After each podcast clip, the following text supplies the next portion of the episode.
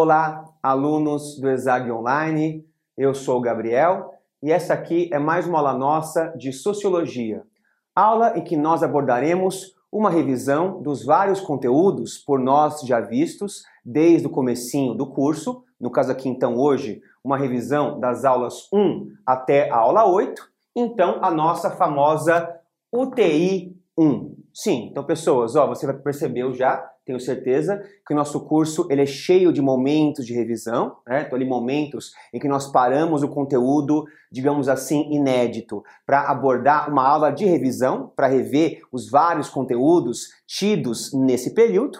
Então, a UTI 1 é apenas, entre aspas, a primeira dessas várias revisões. Ok, gente? Muito bem, vamos lá. Estou aqui revisando desde o comecinho do curso voltando ali para os primórdios do pensamento sociológico, como nós vimos, sim, nós então dissemos lá na aula 1 que a sociologia, geralmente, ela é abordada, ela começa a ser estudada através da apreciação dos pensamentos de quatro grandes teóricos, de quatro grandes pensadores, dois franceses e dois alemães, que são tidos como os teóricos fundadores da sociologia. Então, a sociologia, como nós dissemos, ela é a ciência que busca estudar as relações sociais no mundo moderno, isto é, que busca estudar as relações interpessoais, coletivas e entre coletividades que acontecem a partir das evoluções burguesas, então ali a partir da construção histórica do mundo moderno, lá no finzinho do século XVIII, sim,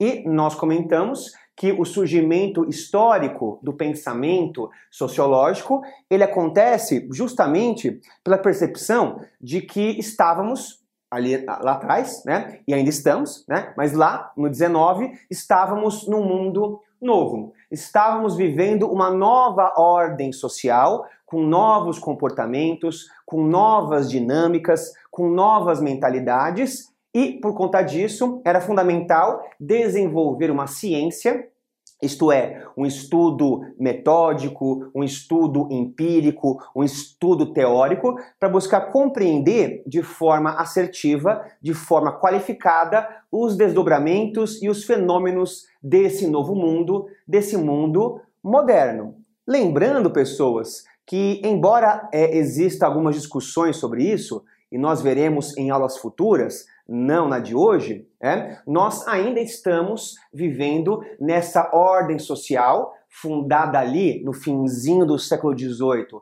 para o século XIX, que é uma ordem social chamada de modernidade, sim, que é uma ordem social marcada sobretudo pelas mudanças constantes. Ou seja, uma época em que estruturas importantíssimas como a economia, como a política, como a religiosidade, como a busca por conhecimento, essas coisas todas mudam num ritmo que não é observado em outros contextos históricos. Então, se você observar ali a antiguidade oriental e clássica, observar a Idade Média europeia, dentre outros contextos de outras sociedades, você vê que o ritmo de mudanças sempre foi, digamos assim, moderado ou lento se comparado às mudanças de hoje. Né? Então, se a gente pensar aqui que o mundo moderno ele começa lá no século XIX, né? você vê que as mudanças econômicas, políticas, de mentalidade daquele contexto há dois séculos atrás já é muito intensa, muito profunda se comparada com os dias de hoje. Né? Então ali o mundo do comecinho do século XIX era totalmente outro em comparação a hoje. E até, se você observar, há 20 anos atrás, lá no finzinho do século 20, é, observar há 70 anos atrás, lá em meados do século 20, etc., você também encontra mundos, né, ordens sociais diferentes em suas formas. Né? Você vê que então ali, quando seu pai nasceu, o mundo era bem diferente do que ele é hoje. E esses ali, né, não vou, dizer que seu pai é velho, mas ali, né, os últimos 50 anos, por aí é, mostram mudanças muito mais profundas do que você vê em séculos ou até milênios em períodos históricos mais antigos. Né? Então, essa mudança constante nas estruturas sociais é a marca da modernidade. Evidentemente que isso influencia o comportamento humano e as relações sociais humanas, e portanto a sociologia ela nasce para estudar esse homem na modernidade, sim, então esse homem nesse novo contexto social de mudanças muito rápidas e muito abruptas, e o primeiro pensador a colocar para si essa missão de organizar um estudo científico para entender o homem na modernidade foi o famoso Auguste Comte. Então, Auguste Comte que vai nos dizer que há uma necessidade da construção, da organização de uma ciência para a humanidade, de uma ciência para estudar a humanidade, ou até ele vai dizer de uma física social, ou ele vai dizer, cunhando a palavra que dá nome à disciplina, uma sociologia. Então precisamos organizar uma sociologia. E a escolha da expressão sócio, né, para nomear a ciência que ele funda, está justamente aqui na compreensão de que estudar a humanidade é estudá-la enquanto grupo social, é entender o ser humano como um ser inerentemente social. Isto é, um ser que não pode ser apartado, que não pode ser separado da sua dimensão social. Né? Então, o ser humano ele é um ser social, ele é um ser que necessita viver em sociedade, ele é um ser que se forma, que constitui os seus hábitos, costumes, valores e comportamentos no contato coletivo e, portanto, é na compreensão dessas transformações e fenômenos sociais que o ser humano é compreendido cientificamente, propõe o Auguste Comte. E nesse esforço, o Auguste Comte organiza a primeira teoria de base do pensamento sociológico, isto é, a primeira forma para tentar organizar os fundamentos e orientar uma pesquisa social, que é então a teoria com o nome de teoria positivista. Sim? E por que positivista? Porque então, pessoas, a teoria de Comte, ela trabalha com uma noção de progresso. Né? Então, o Comte ele propõe que a história da humanidade é uma história do progresso. Lembrando que o progresso é definido como a melhora, como o aprimoramento das formas gerais humanas. Isto é, é observar o progresso de alguma coisa é observar alguma coisa melhorando, sim, se tornando melhor. Então, aqui vai dizer Auguste Comte que quando você observa a história da humanidade, você vê a humanidade melhorando as suas formas, sim, então ali aprimorando a economia, aprimorando eh, as instituições políticas, aprimorando a mentalidade, aprimorando a relação com, com sua religião, aprimorando ali a linguagem, a arquitetura, etc. Sim, e esse progresso que é inevitável, que acontece em todas as épocas humanas e que marca o desenvolvimento social humano, sim, esse progresso ele é marcado pela ciência.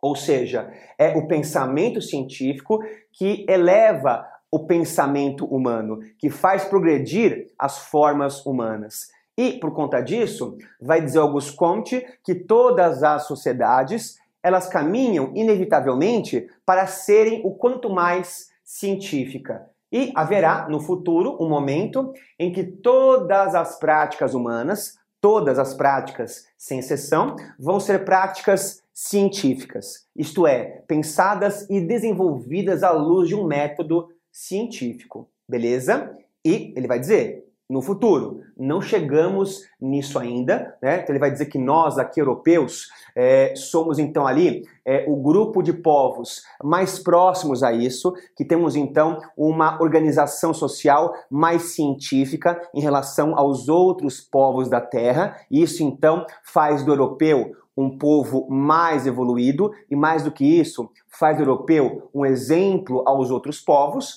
mas os outros povos dos outros continentes do mundo, como a América, como a África, a Ásia, etc., são povos que estão, entre aspas, atrasados, isto é, são povos que ainda pensam o mundo em estágios intelectuais já superados pelos europeus. Sim, então Auguste Comte entendia que a humanidade, toda a humanidade, começava a pensar o mundo da mesma forma, que é a forma teológica, isto é, que é a forma que busca explicar o mundo através da religiosidade, sim, e os povos tendem a evoluir desse pensamento teológico para um pensamento metafísico ou entre aspas filosófico, que é justamente então uma fase intermediária em direção ao pensamento científico. Sim, então pessoas, como nós dissemos, né, o Auguste Comte ele é importantíssimo e até hoje por ser na prática o fundador da ciência, o primeiro dos quatro, por ser o primeiro a cunhar a palavra sociologia, sim, e por trazer várias noções muito importantes a nós hoje, ou ali pelo menos é, noções que são muito populares até hoje, como, por exemplo, a noção de progresso pela ciência. Mas Auguste Comte, assim como qualquer pensador que viveu há muito tempo, que escreveu há muito tempo, ele tem algumas ideias que são superadas, isto é, algumas ideias no escopo sua, do seu pensamento que não são mais seguidas, e uma delas é essa ideia de que há povos mais adiantados ou povos mais atrasados. Né? Hoje, então, nós entendemos que não há essa condição que embora o progresso venha pela ciência, que embora a ciência seja uma forma sofisticada de entender as coisas, etc., apesar disso, nós hoje não entendemos mais que há uma condição de definir um povo como mais superior, né? ou ali é, mais atrasado em relação a outro, né? Até nós teremos suspense, nós teremos uma aula futura, sim, para comentar um pouco mais sobre isso e demonstrar quais foram ali as escolas sociológicas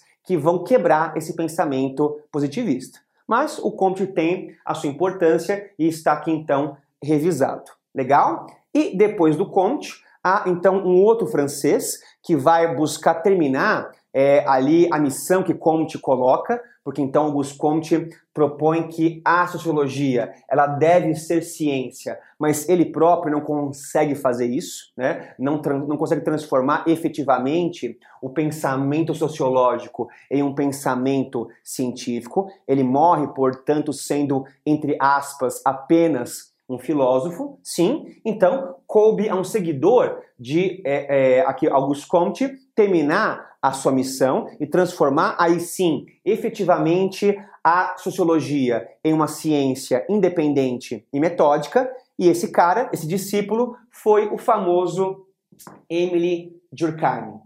Então, o Durkheim, que aqui então vai buscar justamente transformar o pensamento sociológico em pensamento científico, é, estabelecendo ali algumas regras para isso, né? Até há uma obra que ele escreve com esse nome, As Regras do Método Sociológico, em que ele propõe, é, em linhas gerais, uma aproximação do método científico das ciências naturais, como a física, a química e a biologia. Né? Aproximar esse método em suas formas do método sociológico, ou seja, a sociologia seria a ciência ao buscar pesquisar os seus temas da forma mais parecida possível a como a biologia, a física e a química estuda os seus vários temas, estuda então os seus vários objetos, sim, e para então ser ciência, um formalismo necessário, um formalismo que não pode ser é, esquecido, é justamente a definição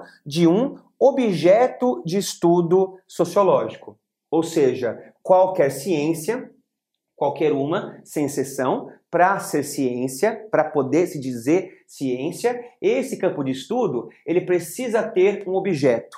Isto é, definir com clareza para onde vai a sua observação, o que se vai estudar na ciência e busca tecer com isso teorias. Legal? E até vai dizer o Durkheim que encontrar o objeto sociológico é mais complexo do que encontrar o objeto de ciências naturais. E por quê? Porque então, né, vai dizer ele que um objeto natural é, ele é muito mais concreto.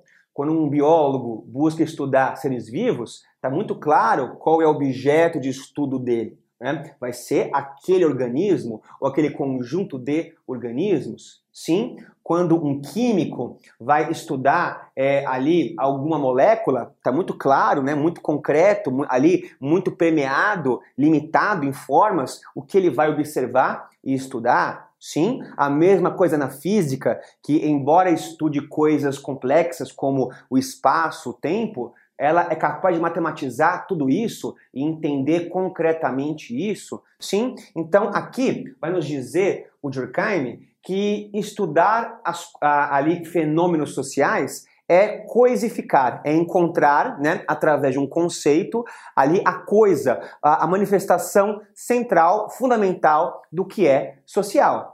E aí ele vai dizer que então, se as ciências naturais elas estudam os fatos naturais, então, uma ciência social estuda os fatos sociais. Então, Durkheim coloca para nós o objeto de estudo sociológico, que vai ser então o fato social. E claro, o fato social, ele é uma coisa que tem que ser coisificada, isto é, conceitualizada. Sim? Então, propõe para nós o Durkheim que existe uma coisa chamada de consciência coletiva. Como assim? Então, ali com certeza você conhece a expressão consciência individual, consciência pessoal. Então, eu tenho, você tem, né? Ali qualquer pessoa tem consciência de si e tem nessa consciência um comportamento, uma personalidade e assim por diante. Mas, além dessa consciência individual que cada um de nós tem, também existe uma consciência coletiva, que existe tanto quanto a consciência individual, vai dizer o Durkheim, e essa consciência coletiva, ela é evidenciada pelas formas comuns, pelas formas coletivas de agir, pensar e sentir. Sim? Então você vê que pessoas que pertencem a uma mesma cultura, tipo eu e você, somos pessoas que tendemos a agir de formas parecidas em situações parecidas, sentir coisas parecidas em situações parecidas, etc, etc. O que então evidencia que há um conjunto de pensamentos, um conjunto de formas de agir e pensar que marcam um comportamento que é coletivo. Portanto, uma consciência coletiva. Legal? E a partir disso, vai dizer o Durkheim que essa consciência coletiva, ela se manifesta em nós através da forma de fatos sociais, ou na forma de normas de conduta, ou ainda na forma de comportamentos socialmente esperados. Então, é, ao estar em sociedade, nós nos sentimos constantemente pressionados a ter certos comportamentos, a agir de certas formas em certas ocasiões, a se vestir de um certo jeito em situações específicas, a comer certas coisas em certas ocasiões, sim, e ali de formas específicas. Então, ali a manifestar ideias, expressões e valores em certos momentos e assim por diante. Então, nós ali somos condicionados pressionados pelo coletivo a agir de um certo jeito, sim. Nós também, conscientemente ou não, também pressionamos os outros a agir dessas formas, ok? E portanto é nesse comportamento socialmente esperado que a cultura acontece e que a sociologia pode estudar alguma coisa factual, alguma coisa que indiscutivelmente existe. Sim, gente. E veja, se então nós pressionamos e somos pressionados a agir de alguns jeitos, então ali, por exemplo, pressionados é, a comer de garfo e faca, pressionados a andar vestido, pressionados a usar roupa social no casamento, né? ali pressionados a evitar algumas expressões em ambientes públicos e etc. Né? Se há a, expressão pressão, sim, então nós entendemos, como colocou Durkheim, que o fato social ele é externo ao, ao indivíduo, ele se impõe ao indivíduo, sim, ele também é generalizado, isto é, espalhado em uma certa coletividade, e também ele é, sobretudo, coercitivo. ele funciona como norma de conduta social. Ou seja, se você eventualmente quiser andar pelado pela rua, você vai sofrer pressões contrárias, constrangimentos coletivos, visando que você volte ao comportamento esperado, que é andar de roupa na rua. Sim? Se você então começar ali a comer arroz e feijão sem garfo e faca, com colher ou com as mãos, haverá uma, um constrangimento coletivo, que pode ser um olhar, uma risadinha, um comentário ou até violência física, mas haverá formas coletivas de te constranger e te fazer voltar ao comportamento socialmente esperado. Então veja, é esse caráter coercitivo do fato social que o define enquanto fenômeno da sociedade e enquanto objeto de estudo sociológico.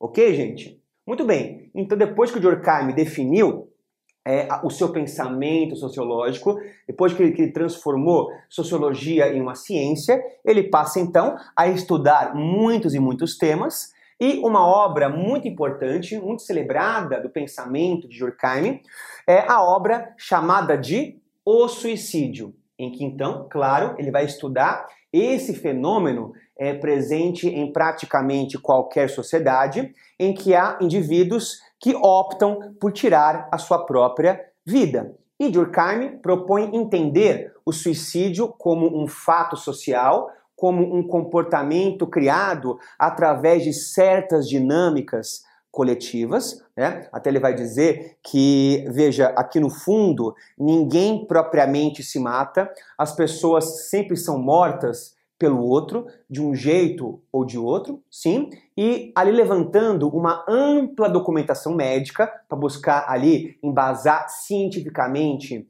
a sua pesquisa, o Durkheim então compreendeu que sim, é, o suicídio ele é um fato social, ele acontece por razões ambientais, do ambiente ao redor do indivíduo, e o suicídio tem, ele apresenta três tipos principais, três formas de fenômeno. Sim? Então vai dizer ele que há o suicídio egoísta, há o suicídio altruísta e há o suicídio anômico. Os três causados por relações sociais específicas. Então veja, o que vai ser então o suicídio egoísta? O suicídio egoísta, ele acontece, vai dizer Durkheim, através de uma individualização extrema, quando o indivíduo se sente deslocado, isolado ou abandonado pelo grupo, sim, sendo que é, esse sentimento, essa percepção do indivíduo acontece geralmente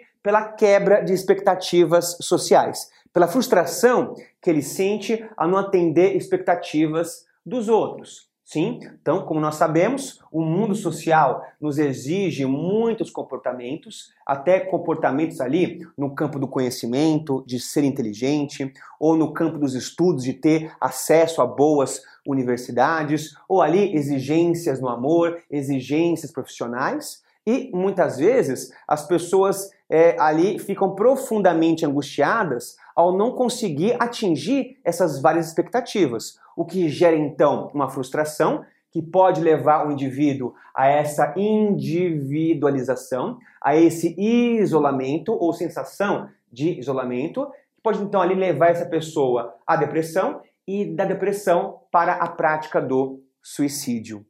Ou seja, nós percebemos que a pessoa que comete esse suicídio, esse tipo de suicídio, comete por razões sociais, por fenômenos coletivos que acontecem sobre e a partir dele. Legal? Muito bem. Esse então um tipo. Outro tipo vai ser então o suicídio altruísta, que acontece numa dinâmica oposta, né? Então, se o suicida egoísta ele se sente profundamente é abandonado pelo coletivo, o suicida altruísta ele se sente profundamente pertencente a um grupo, ao passo que esse indivíduo ele se coloca favorável de forma radical é, às causas, aos valores e demandas desse grupo, que podem ser ali causas existenciais, políticas ou religiosas, ou de qualquer outra ordem, e essa pessoa sente que o seu sacrifício pode ser uma boa arma em favor dessas causas. Sim, então pensemos ali, por exemplo, em alguém que comete suicídio é, por razões políticas, por razões econômicas, é, ali em defesa de ideias econômicas, né? É, ali é uma, que então se mata por razões religiosas, como ali, por exemplo, um jihadista islâmico que põe em seu corpo uma bomba, vai até um local em que há civis cristãos que ele viu como inimigos e se explode, matando a si mesmo e aos outros. Veja, o que leva essa pessoa a cometer o suicídio? Justamente a sensação altruísta de pertencimento absoluto a um grupo, ok? De pertencimento absoluto a uma causa que leva então ele a dar sua vida em nome dessa causa que é coletiva e, portanto, social. E por fim, a terceira e última causalidade que leva ao suicídio é então o suicídio anômico. E a expressão anômico, ela vem de anomia, legal? E anomia quer dizer uma ausência de normas ou uma desintegração dos fatos sociais.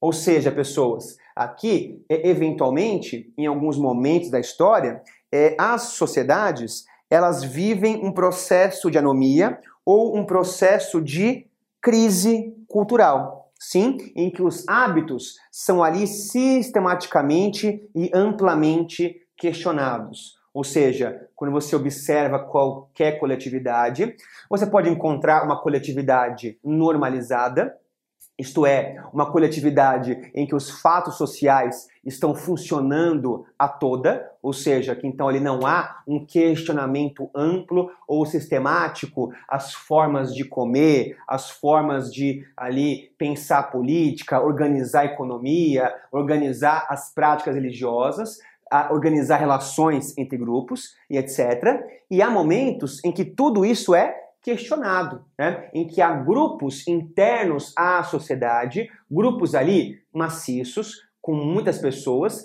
que passam então a questionar formas de se vestir, ou questionar ali as relações entre gêneros, as relações em, entre as pessoas, entre as classes, a organização política, etc, etc. Então, quando uma sociedade ela entra em crise cultural, ela sofre um processo de anomia, de quebra ou de desintegração dos fatos sociais. E nesse contexto, o indivíduo pode ficar perdido, né, confuso, por não saber ali justamente é, qual regra seguir, por não saber exatamente que tipo de comportamento social é esperado dele, e nessa confusão a pessoa pode caminhar para a depressão e da depressão para o suicídio. Sim, então você pode pensar em qualquer época de crise cultural, como por exemplo hoje, né? Hoje, então, ali, século 21, 2000 aqui, 20, 21, etc, né? Então, aqui nesse contexto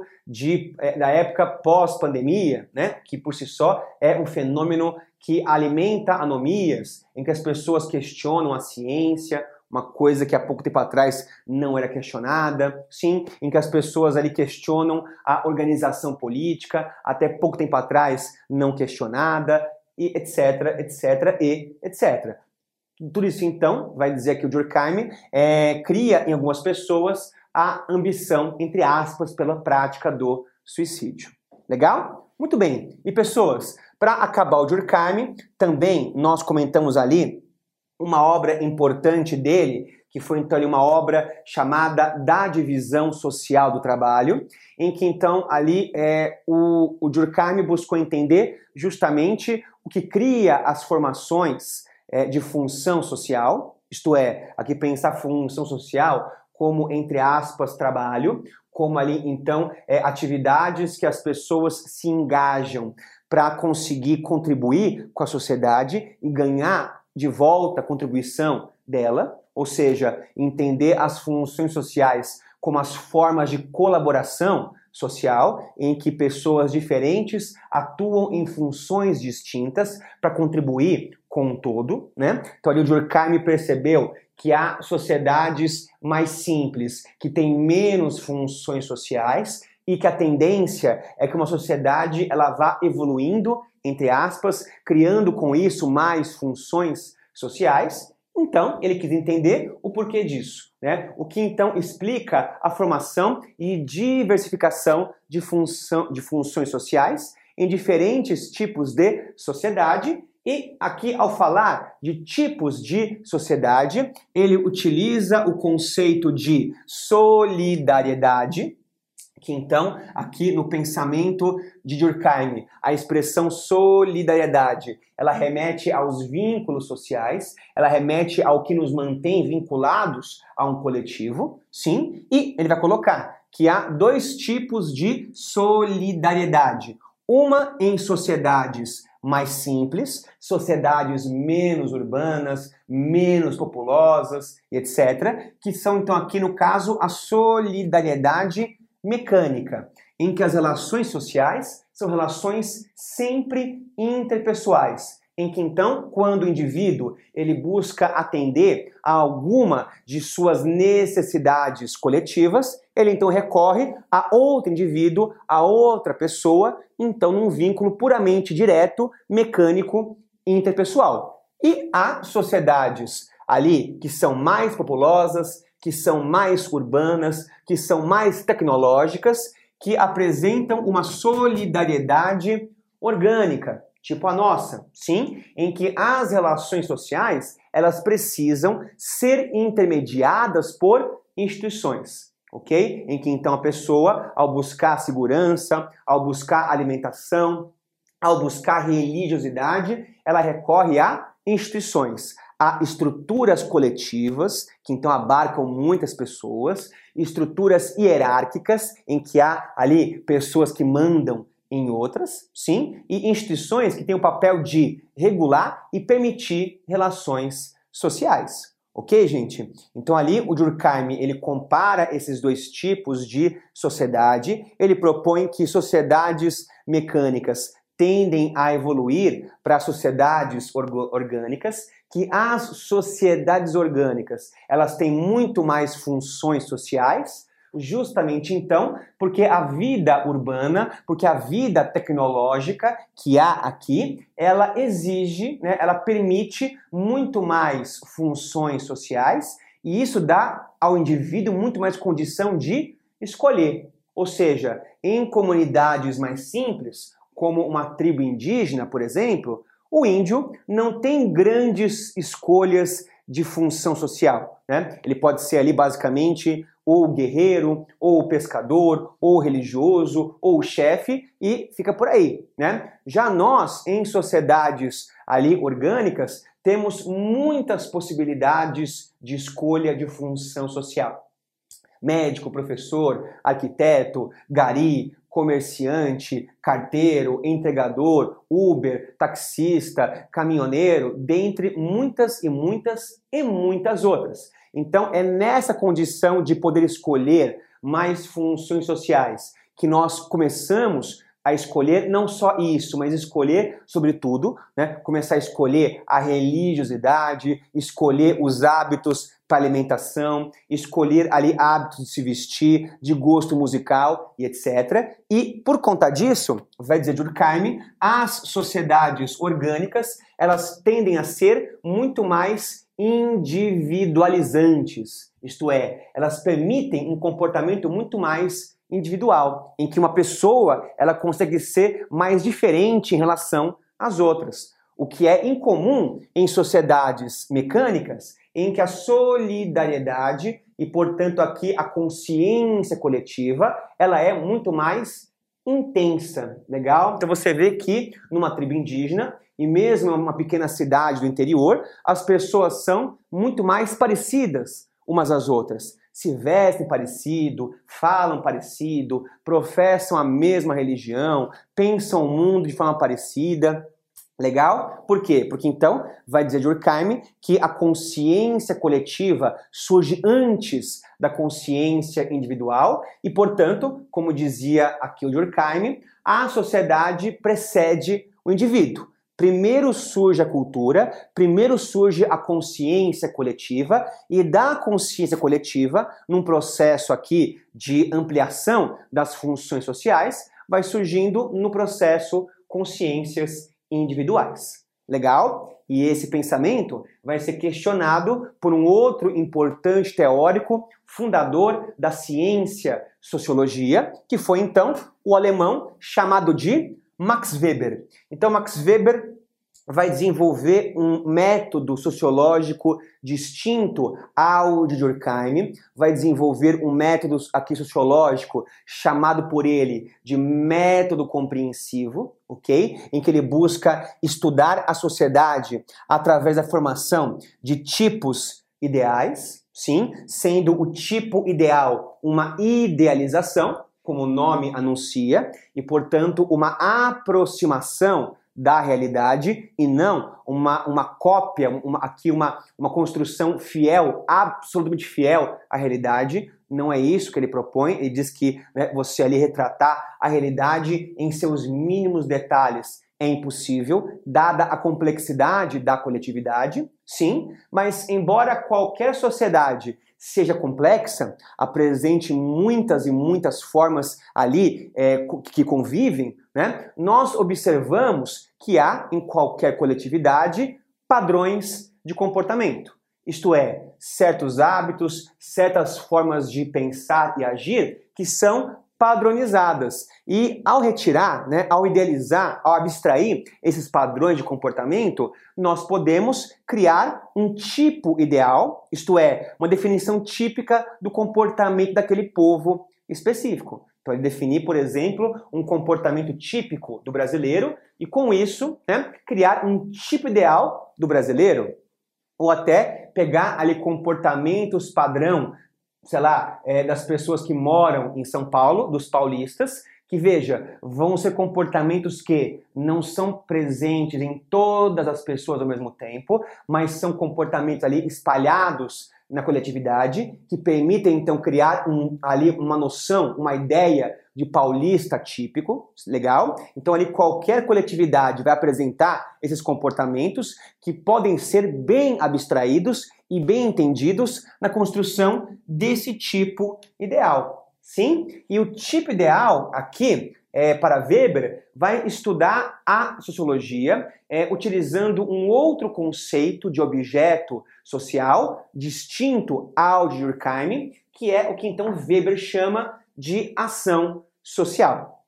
Então veja, aqui para Weber não faz sentido pensar que a consciência coletiva surge antes da consciência individual. Né? Então ali as pessoas começam ao mesmo tempo a agir de formas parecidas. Não, aqui vai dizer ele que a consciência ela surge inicialmente no indivíduo. Então é um indivíduo que busca se comportar perante o outro, agir de, um, de algum jeito perante o outro, né? que acaba criando uma conexão coletiva com esse outro e das ampliações dessas relações interpessoais entre indivíduos, a sociedade e a consciência coletiva surgem.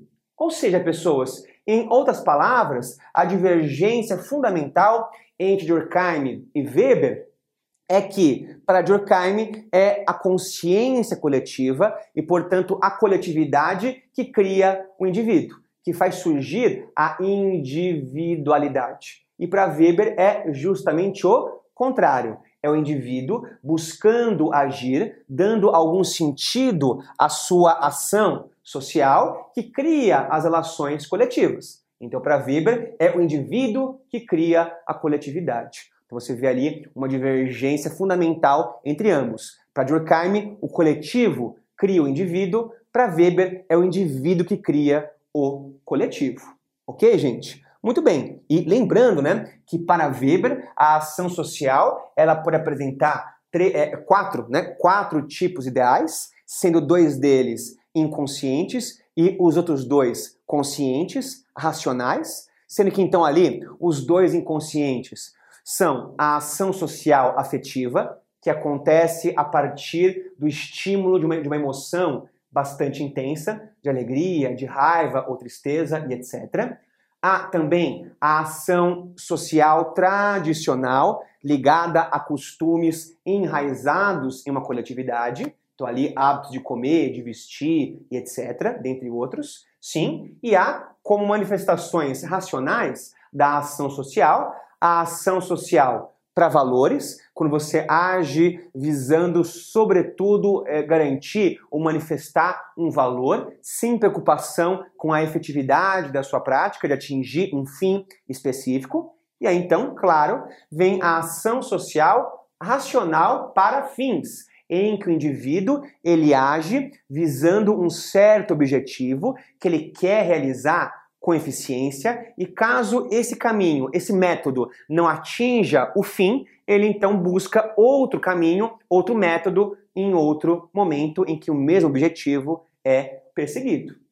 Beleza? Muito bem. E pessoas, desenvolvendo esse pensamento aqui sociológico, é o Weber, dentre outras obras, escreve um livro que é um clássico do pensamento sociológico do século XX, que é então a obra chamada de A Ética Protestante e o Espírito do Capitalismo. Legal? Uma obra então em que o Max Weber, ele propõe que o capitalismo vai surgir a partir de práticas religiosas protestantes, de uma certa ética protestante. Né? Então veja, aqui observou o Max Weber que sociedades de maioria protestante isto é, países que têm população de maioria que confessa ali a religião, alguma igreja cristã protestante, não católica. Né? Ele percebeu que países que têm essa condição são países mais ricos, são países que tendem a ter um capitalismo mais bem desenvolvido, sim, então há uma relação, percebe ele, entre a confissão religiosa protestante e o desenvolvimento capitalista ele também percebeu que o capitalismo tem um, entre aspas, espírito ligado à racionalização das práticas econômicas. Ou seja, né, aqui o capitalismo é definido como a busca constante por racionalizar, por melhorar, por buscar a eficiência nas várias práticas econômicas, em que então ali o capitalista ele busca é, ali investir o dinheiro com segurança, cobrar juros que condizam com o risco do investimento, sim, pagar suas dívidas em dia para evitar juros, sim, manter sempre uma contabilidade racional, matematizada, ali controlada, legal? Então o capitalismo é marcado por essa busca constante pela racionalidade econômica, e isso, vai dizer ele, surgiu entre os protestantes, porque os protestantes compreenderam que havia uma relação entre a salvação da alma e o acúmulo de riquezas. Sim, em especial ali as vertentes calvinistas, né, ali protestantes, que são as vertentes mais numerosas entre os protestantes. Então, ali, das, as igrejas mais comuns, né, ali que professam o cristianismo protestante, são igrejas orientadas de um jeito ou de outro pelas ideias de João Calvino, da então calvinismo. Sim, em que então Calvino propunha que é, a alma é predestinada, sim, então religião, legal, que a alma é predestinada que então não há como o cristão saber se ele vai ser salvo ou não, mas ele pode ter certos sinais de salvação. Algumas coisas podem acontecer na vida dele demonstrando que ele vai ser salvo provavelmente, né? Não com certeza, mas provavelmente. E os sinais de salvação são sobretudo as bênçãos, né? Se você é abençoado, quer dizer que Deus então provavelmente vai te salvar. E quando você é abençoado, geralmente você tende a ser talentoso, muito bom em alguma coisa. E quando você é muito bom em alguma coisa, você tende a querer ganhar dinheiro com esse talento. Certo? Então, veja, quanto mais abençoado, mais talentoso. Quanto mais talentoso, melhor profissional você é. Quanto melhor profissional você é, mais dinheiro você tende a ganhar. E, portanto, João Calvino estabelece que o acúmulo de capitais, o enriquecimento, é um sinal de salvação. Ou seja, nesse momento, ali os países de maioria protestante começam a racionalizar as suas práticas econômicas, buscando enriquecer por razões inicialmente religiosas. Isso criou um sistema econômico profundamente interessante, produtivo e enriquecedor, chamado de capitalismo, os outros países do mundo começaram a copiar essas práticas econômicas sem copiar a religião, sem se tornar protestantes e com isso então separando sistema econômico de ética religiosa e criando com isso o capitalismo que nós temos até hoje como sistema global. Sim, então pessoas, o capitalismo, vai dizer Max Weber, surge a partir dessa ética protestante, dessa racionalização econômica e, vai dizer ele, o capitalismo é um sistema eterno que está aí para ficar, justamente então, porque ele é um sistema que está constantemente se repensando e se re-racionalizando. Legal? E esse pensamento é um pensamento questionado pelo quarto e último teórico fundador do pensamento sociológico, que é ele, o famoso Karl Marx. Então, Karl Marx via no capitalismo um sistema profundamente contraditório. Um sistema, vai dizer ele, que cria riqueza e miséria ao mesmo tempo. Né? Ele vai dizer que ó, nunca fomos tão ricos e tão miseráveis ao mesmo tempo. Né? Então a classe dos mais ricos nunca foi tão rica e os trabalhadores nunca foram tão miseráveis, colocados em condições tão precárias, tão severas e abusivas de trabalho. Nunca aconteceu uma coisa assim. E portanto é fundamental vai dizer o Karl Marx, desenvolver uma teoria social que entenda como chegamos nesse ponto, por que o capitalismo se formou tal qual se formou, para a partir desse pensamento superar o capitalismo, né? construir com isso um mundo melhor. Sim, e a teoria social desenvolvida por Karl Marx é o chamado materialismo histórico, em que ele propõe que a história ela é movida pela luta de classes. Ou seja, que então ao longo da história sempre existiu em vários sistemas socioeconômicos diferentes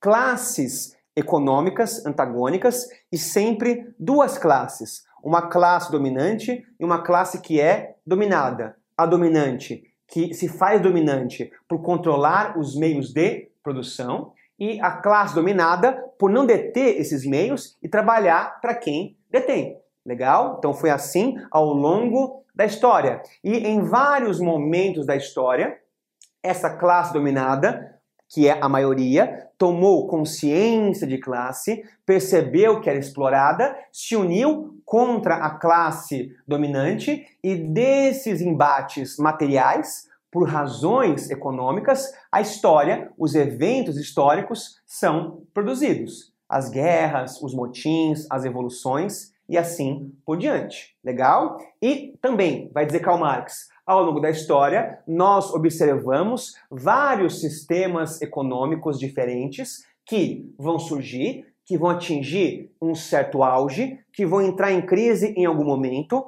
uma crise provocada pelas suas próprias contradições internas e dessa crise econômica vai surgir um novo sistema socioeconômico, que também vai atingir um auge, também vai entrar em crise por contradições próprias, dando origem a outro sistema e assim sucessivamente, e assim foi até chegar no capitalismo. E vai dizer Karl Marx que o capitalismo também está fadado ao fim. Ele também vai entrar em crise e desaparecer uma hora ou outra. É questão de tempo, porque então o capitalismo também é um sistema cheio de contradições. Ali marcado pela mais-valia, marcado pela reificação, marcado pelo fetiche da mercadoria, dentre outras coisas que vão levar o sistema a acabar uma hora ou outra. E quando o capitalismo entrar em crise, ele vai dar origem a um sistema socialista, em que haverá a socialização dos meios de produção, que então isso passa a pertencer a todos, e também haverá um momento em que o próprio socialismo vai entrar em crise, dando origem ao comunismo, um tipo de sociedade sem classes sociais, sem desigualdades, sem propriedade privada dos meios de produção, e por conta disso, vai dizer Karl Marx, o comunismo será a última etapa de organização social da humanidade, em que então, por não ter mais classes sociais, não haverá mais lutas de classes, e nem mais mudanças históricas. Se mantém então a última etapa de organização social humana.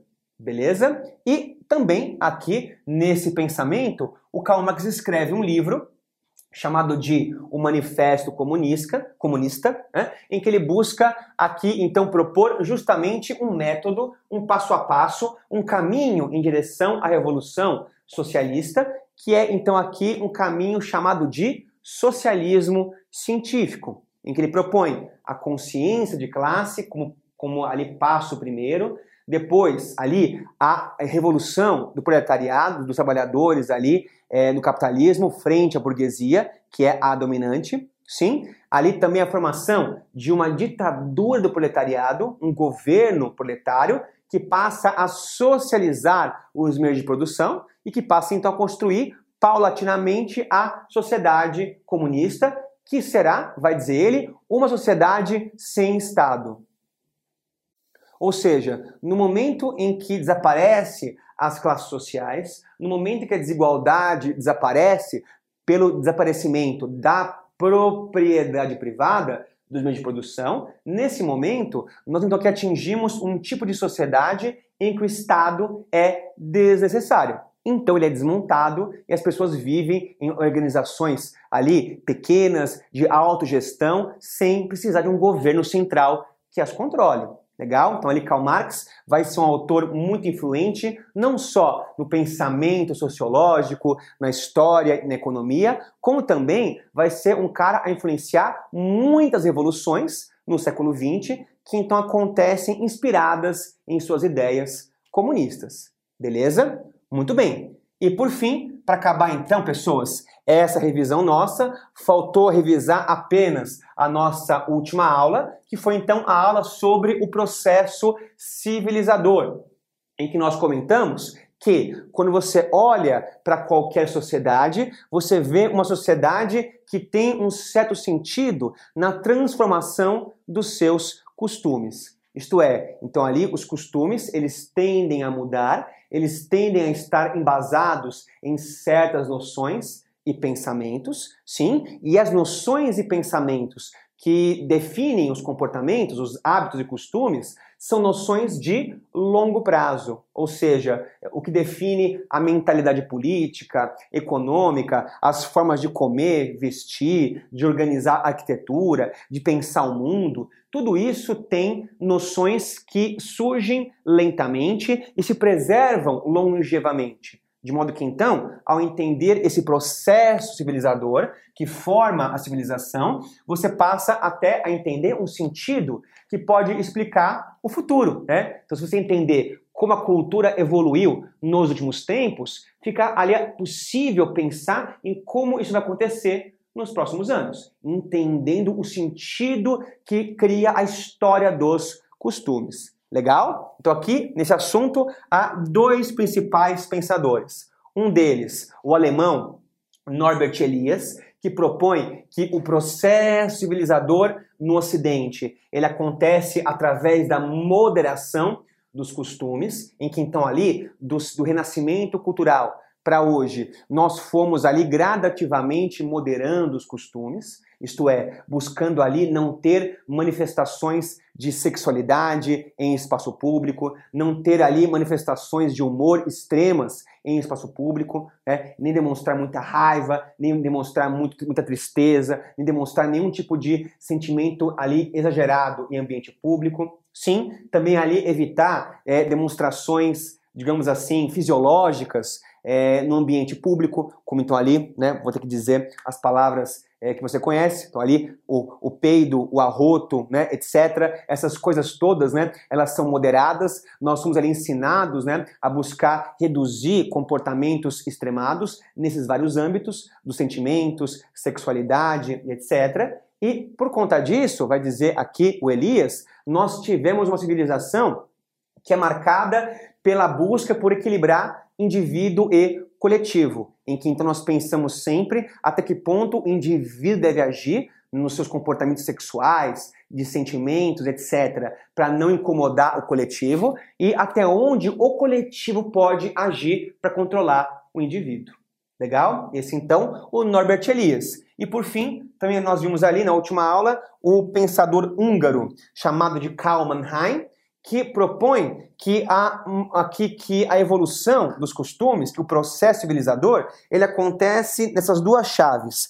Na chave da ideologia, em que então todo tipo de percepção de mundo é sempre uma percepção ideológica, né? Então nós sempre olhamos para o mundo através de uma certa base cultural, não há como olhar o mundo sem isso. E o que movimenta a história, vai dizer aqui o Mannheim, é justamente o choque entre utopias, o choque entre projetos civilizacionais, em que há então ali grupos liberais que propõem a construção de uma civilização mais livre nos costumes, com menos coerção sobre o indivíduo, em várias formas.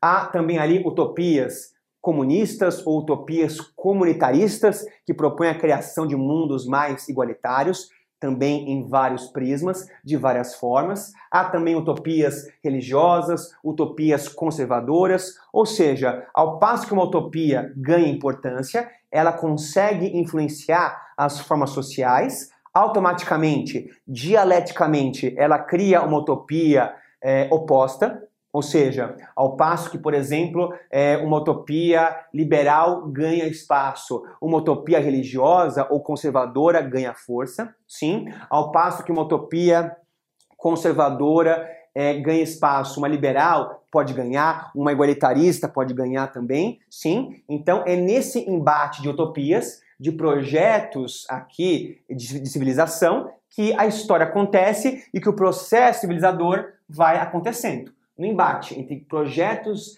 é, ali de povos de organização social distintos. Desse embate utópico entre utopias que então esse processo civilizador vai acontecer. Tudo bem, gente? Ufa, então é mais ou menos por aí, tá bom, gente? Então, ó, qualquer dúvida, me procura ou, pro, ou procure aqui então o plantão do Exag Online, mas por hora fechamos aqui. Valeu, pessoas, obrigado, cuidem-se e até a próxima aula. Tchau!